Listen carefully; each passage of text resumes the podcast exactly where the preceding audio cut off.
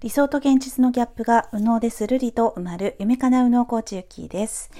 えー、今日は、え、ー、と、ちょっとね、タイトルを変えてみました。ママが自分の本音で生きてみるというね、タイトルにちょっと変えてみました。えーとまあ、私がねあの改めて私が伝えていることっていうのは何なのかっていうことなんですけれども、まあ、右脳と潜在意識っていうところを、ま、軸にして、えー、自分の人生をもっと良くしていくにはということを、えー、ね、実際にあの自分のマインドを変えて変えるというか自分に戻っていって、えー、自分のね潜在意識右脳っていうのをフル活用して自分のなりたい未来になっていくっていうところを目指しています。はい。まあ、それで、まあ、私はこの右脳教育っていうものをね、20年間やってきて、えー、まあ、その間ね、いろいろありました。本当に。右脳教育ついた時には、まあ、結婚もしてなかったし、えー、転職もね、結構してましたね。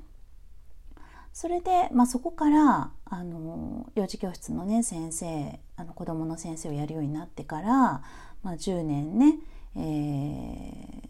その職業についてで、まあ、辞めたんですけれどもその後はね、えー、自分で独立っていうことを考えていましたので変わるっていうかねあのまた自分の形を変えてまた子どもたちの先生をやっていくお母さんたちと共に、えー、何か応援できるものをやっていきたいという気持ちはねずっと変わらず来たので、まあ、そこからまあ数えてね20年っていう感じなんですよね。で、まあ、改めてね今そこから始まって、まあ、結婚して子供も2人ね、えー、育てて、旦那さんとも、えーと、もうね出会ってからはうんと二十歳なの25年？すごいですね25年になるんですね。はいだから、まあ、そこでねあのいろんなことを学びましたね。やっぱり自分が自分らしくいられない時期もあったりもしたしで今はもしかしたら今が一番いい状態かな、夫婦としても、まあ、私もすごく、えーと、お互いにね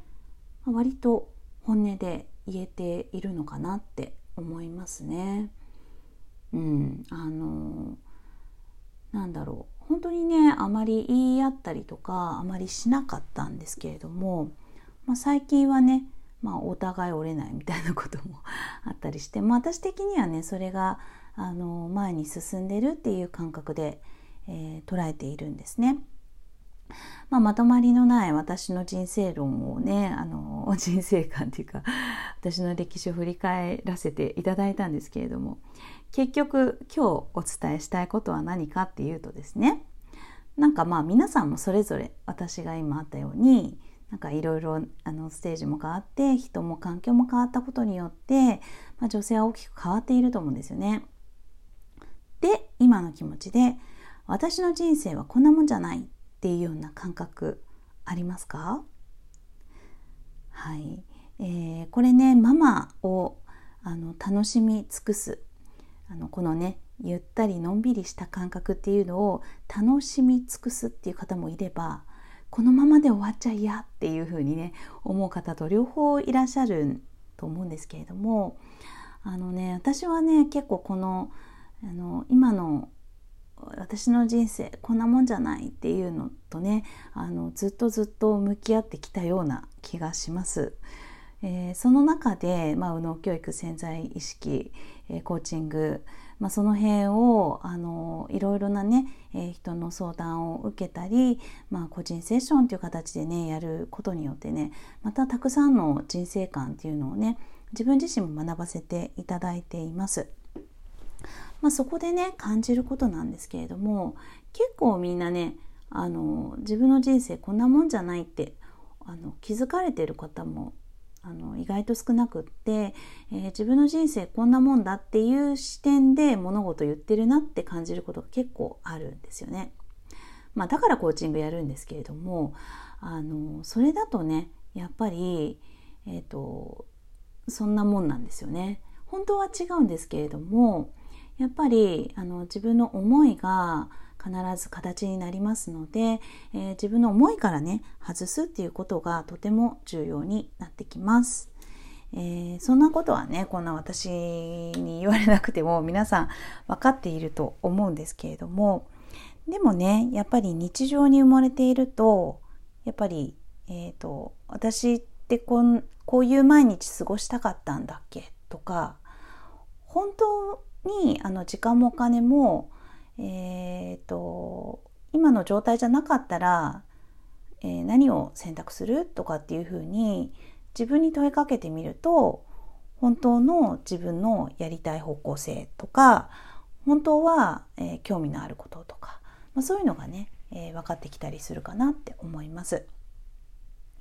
まあ、そういうのを思うだけだとねなんかむしろむら虚しくなっちゃうかもしれないんですけども結局ち今は違うじゃないかみたいな、えー、ことになるかもしれないんですけれどもやっぱり、えーと、そこに向かって何ができるかっていうふうにここで階段を作っていく、えー、ということで本当にそうなっていくわけですね。で、まあ、それは全然あの正しい階段の作り方をして、えー、一個一個積み上げるからできるっていうことではなくあの何かね自分なりに階段を作って行動するっていうことが重要なんですね。で何か動いていると何か、えー、つながっていくまさにねこの右脳のね共振共鳴人に何かがこう共鳴していって、えー、また自分のねあの脳の中にラスですねこの振り分ける機能ですね自分がいつもいつも思っているとそういうものをこう思考するように頭の中が整理されていきますから、まあ、それによってですね自分のこの潜在意識っていうのを使えるようになっていくといった感じです。まあ、それでもねなんかこううまくいかないよっていうこともたくさんあるとは思うのでまた次回の回でもお伝えしますけれども大枠としては、まあ、そういう感じなんですよね。だからやっぱり、えーと、自分で本音自分の本音を探るってすっごく重要だしもしかしたら今でもね、えー、私も自分の本音っていうのが、あのー、分かってないのかななんても最近思ったりして、えー、まずね自分自身のねところを表面的なものじゃなくて、えーと、自分のなんだろうなこうワクワクするものとかね、えーと、自分がこう身の回りにあるものとかね。なんかまあそういう今、えー、目の前にあるものっていうものに、えー、価値を置きつつそしてないものにも願いを求めつつみたいなね、えー、この辺をあのなんだろうそれこそバランスよくこう両方をね見るっていうようなことをすごく意識して過ごしています。まあそんなわけでねこの皆さんの中には私の人生こんなもんじゃないっていうふうに今の毎日を振り返った時にそんな思いはありますかっていうことと、まあ、これねあって、えー、こういうことがこんなもんじゃないっていうふうに思っていたりとか あとは何かにえーと、毎日ねこう夜ご飯作る、えー、人生は嫌だとかね、えー、そういうのもあるかもしれないですよね。でそのあの作る時間がなければこんなことしたいとかももしかしたら出てくるかもしれない。でそのやりたいことっていうのがあのー、なんだろうそういう娯楽とかね、えー、一瞬の楽しみとか、まあ、そういうことだけで人って喜びとか人生の充実、まあ、外からの与えられるもので満足するってあんまりないんですよね。だからあのそういうのがね、まあ、たまにあったとしてでもなんか自分の心からこう充実できるものとかそれってどんな時だろうとか、